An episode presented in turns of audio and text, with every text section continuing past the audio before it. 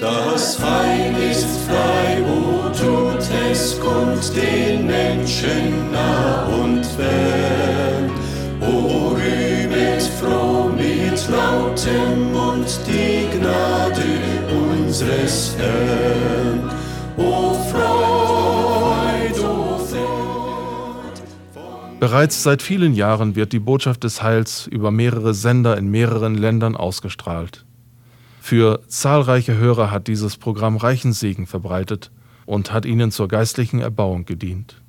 Wir glauben, dass dieses Programm auch heute den Zweck erfüllen wird und wollen nun betend zuhören. Vorwärts,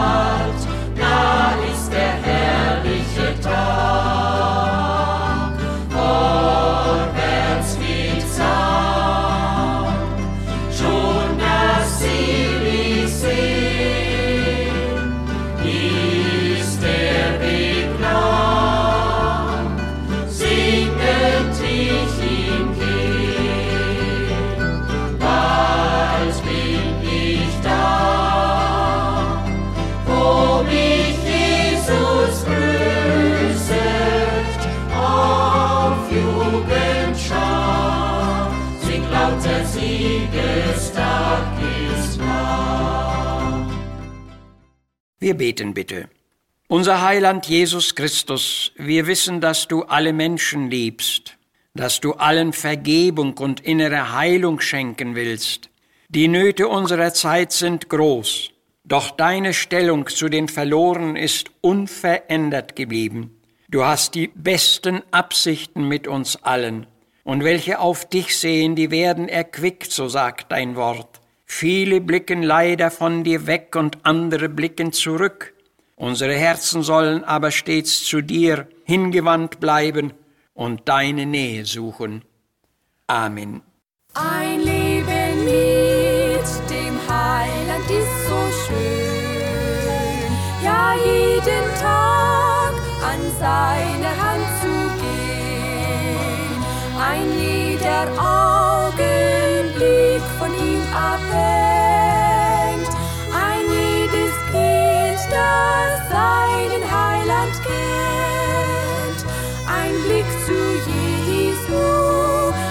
Blick zu Jesu, ein Blick zu ihm,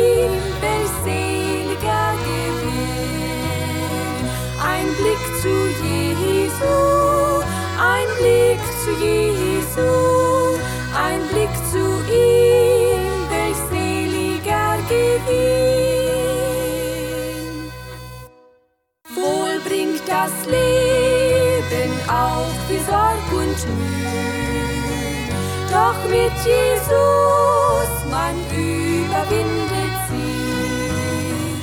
Durch seine Kraft, durch seinen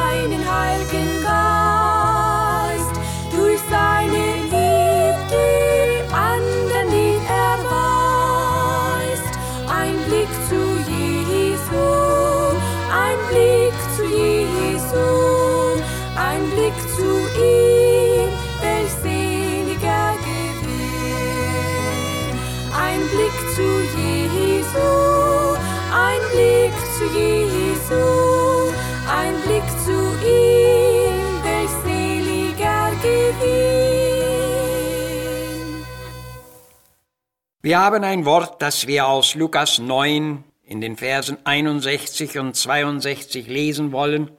Und hier heißt es, und ein anderer sprach, Herr, ich will dir nachfolgen, aber erlaube mir zuvor, dass ich einen Abschied mache mit denen, die in meinem Hause sind. Jesus aber sprach zu ihm, wer seine Hand an den Flug legt und sieht zurück, der ist nicht geschickt zum Reiche Gottes. Einer, der zurücksieht. Auf einer längeren Wanderung nach Jerusalem musste Jesus durch Samarien ziehen. Hier begegneten ihm drei Männer, die ein Interesse an seiner Nachfolge zeigten. Der weise Meister lenkte jeden unter ihnen auf die Kosten hin, die damit verbunden sind. Dem ersten sagte er, die Füchse haben Gruben und die Vögel unter dem Himmel haben Nester, aber des Menschensohn hat nicht, da er sein Haupt hinlege. Dem letzten, bei dem er ebenfalls keine feste Entschlossenheit sah, sagte er, wer seine Hand an den Pflug legt und sieht zurück, der ist nicht geschickt zum Reiche Gottes. Jeder Landmann, der sein Feld pflügen will, wird auf einen guten, geradlinigen Anfang achten. Hierbei darf er nicht rückwärts blicken, denn der Blick zurück lenkt vom Ziel ab. Ist die erste Furche schlecht und krumm geraten, so wird jede andere nach dem vorgegebenen Anfang auch so sein. Das gab Jesus dem sich anbietenden Nachfolger zu bedenken. Nicht jede Rückschau ist nachteilig oder gefährlich. Es gibt eine Rückschau, die eher hilfreich und vorteilhaft ist. Bei einer stillen, selbstprüfenden Rückschau in sein Leben mag der aufrichtige Christ eventuell Fehler entdecken, die korrigiert werden müssen. Wir mögen erkennen, dass wir an gewissen fraglichen Stationen aufgehalten wurden oder gar stehen geblieben sind. Wir mögen feststellen, dass wir nicht mehr so recht weitergekommen, sondern zurückgeblieben sind. Oder wir stellen fest, dass wir nicht mehr im klaren Licht und in der festen, sicheren Linie stehen, in der wir einmal begonnen hatten. Eine prüfende Rückschau hängt mit dem zielsicheren Weiterkommen zusammen und ist in jedem Falle immer wieder zu empfehlen. Jesus sprach von der Tatsache, dass die Ersten unter Umständen die Letzten sein können und umgekehrt. Und der Schreiber des Hebräerbriefes mahnte an, lasst uns darum besorgt sein, dass wir die Verheißung einzukommen zur ewigen Ruhe nicht versäumen und unser keiner auf diesem Wege dahinten bleibe. In diesem Sinne ist eine gewisse selbstprüfende Rückschau sehr sinnvoll und jemand sagte, es ist besser mehrmals Buße zu tun, als einmal verloren zu gehen. Anders steht es um die verlockende, um die begierige Rückschau. Vor diesem Zurücksehen warnt uns Jesus in unserem Text. Ein beständiges Zurücksehen kann dem Glaubenspilger zum großen Verhängnis werden. Es hält manchen zurück, in den Glaubensweg einzulenken und verleitet andere dazu, mit diesem Lauf abzubrechen. Dafür gibt es schon im Alten Testament beachtliche Beweise. Obwohl das Volk Israel zu Moses Zeiten unter schwerer Knechtschaft in Ägypten stand, hatte Mose doch große Mühe, es aus jenem Land herauszuführen. Der Weg war allerdings mühsam, denn er führte durch die Wüste. Doch weit schwieriger wurde es, als das Volk sehr bald begonnen hatte, wieder zurückzuschauen.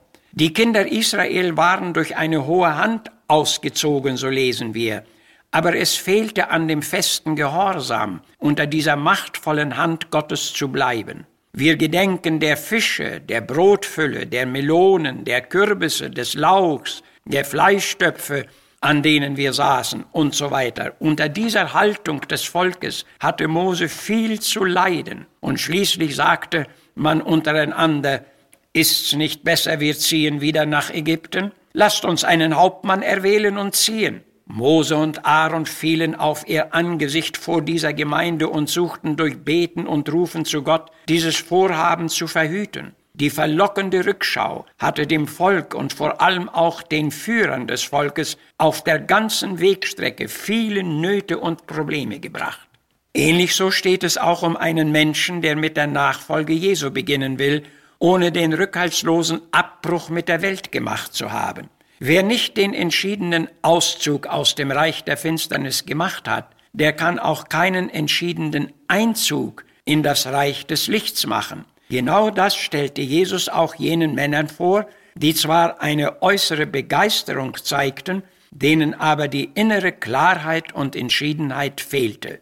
Dem letzten unter ihnen stellte er einen Pflüger vor, der seine Hand kaum an den Pflug gelegt hat und schon zurücksieht. Dieses Zurücksehen zeigt, dass im Herzen eine hindernde Neigung liegt. Es ist nicht völlig gelöst vom früheren Selbstleben und kann sich darum auch nicht ganz mit dem Herrn verbinden. Jesus sagt, ein solcher Mensch ist nicht geschickt oder nicht tauglich für das Reich Gottes. Mit einer Halbheit im Herzen kann es niemals zu einer ganzen Nachfolge kommen. Wir lesen in der Schrift wiederholt von Menschen, deren Herz nicht ganz mit Gott war, selbst von Menschen im hohen Range, mit großer Weisheit und ruhmvollen Werken wie Salomo ist das gesagt. Sie sahen nach rechts und nach links und zurück und gingen irre. Aber welche auf ihn, auf Christus sehen, die werden erquickt und werden nicht zu Schanden. Paulus verglich den echten Nachfolger Jesu mit einem zielsicheren Läufer in der Olympiade. Ihm ist ein Ziel gesetzt, auf das er zulaufen muss und das er bestrebt mit dem ganzen Einsatz siegreich zu erreichen sucht. Diesen ausgewählten Läufern ist bewusst, dass ein solches Ziel mit hohen Kosten verbunden ist. Hier geht es aber nur um einen zeitlichen, vergänglichen Siegespreis. Dennoch können wir uns niemals vorstellen, dass auch nur ein einziger bei diesem Lauf zurücksieht oder sich durch irgendetwas ablenken lässt. Und gerade daran erinnert Paulus die Gläubigen in ihrem Glaubenslauf. Wisset ihr nicht, dass die so in den Schranken laufen, die laufen alle, aber einer erlangt das Kleinod? Laufet nun also, dass ihr es ergreifet. Das sagt, dass jeder Glaubenspilger, der entschieden und zielsicher in den Schranken Gottes läuft, das Ziel erreichen und den Siegespreis gewinnen kann. Willst auch du diesen Lauf beginnen? So tue es mit ganzem Herzen. Und willst du weiterkommen und das Ziel erreichen, so schaue nicht zurück. Friedrich Hiller hatte den Vorsatz, ich will streben nach dem Leben, wo ich selig bin. Ich will ringen, einzudringen, bis dass ich's gewinn. Hält man mich, so lauf ich fort. Bin ich matt, so ruft dein Wort. Fortgedrungen, durchgedrungen, bis zum Kleinod hin. Diesen Vorsatz muss jeder Glaubenspilger haben, der das obere Ziel erreichen will. Gott schenke Gnade dazu. Amen. Alles will ich verlassen, dir allein zu folgen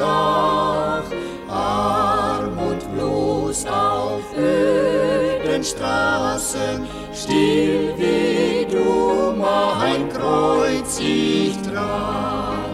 Fahre hin, mein wahres Leben, bleibt mir doch der Herr ist mein. All mein Suchen, Trachten, Streben ist vergänglich eitler Gottes Wort mahnt uns, selig sind die Gottes Wort hören und bewahren. Möchten wir es doch auch mit dem eben gehörten Wort so tun. Möchten Sie uns schreiben?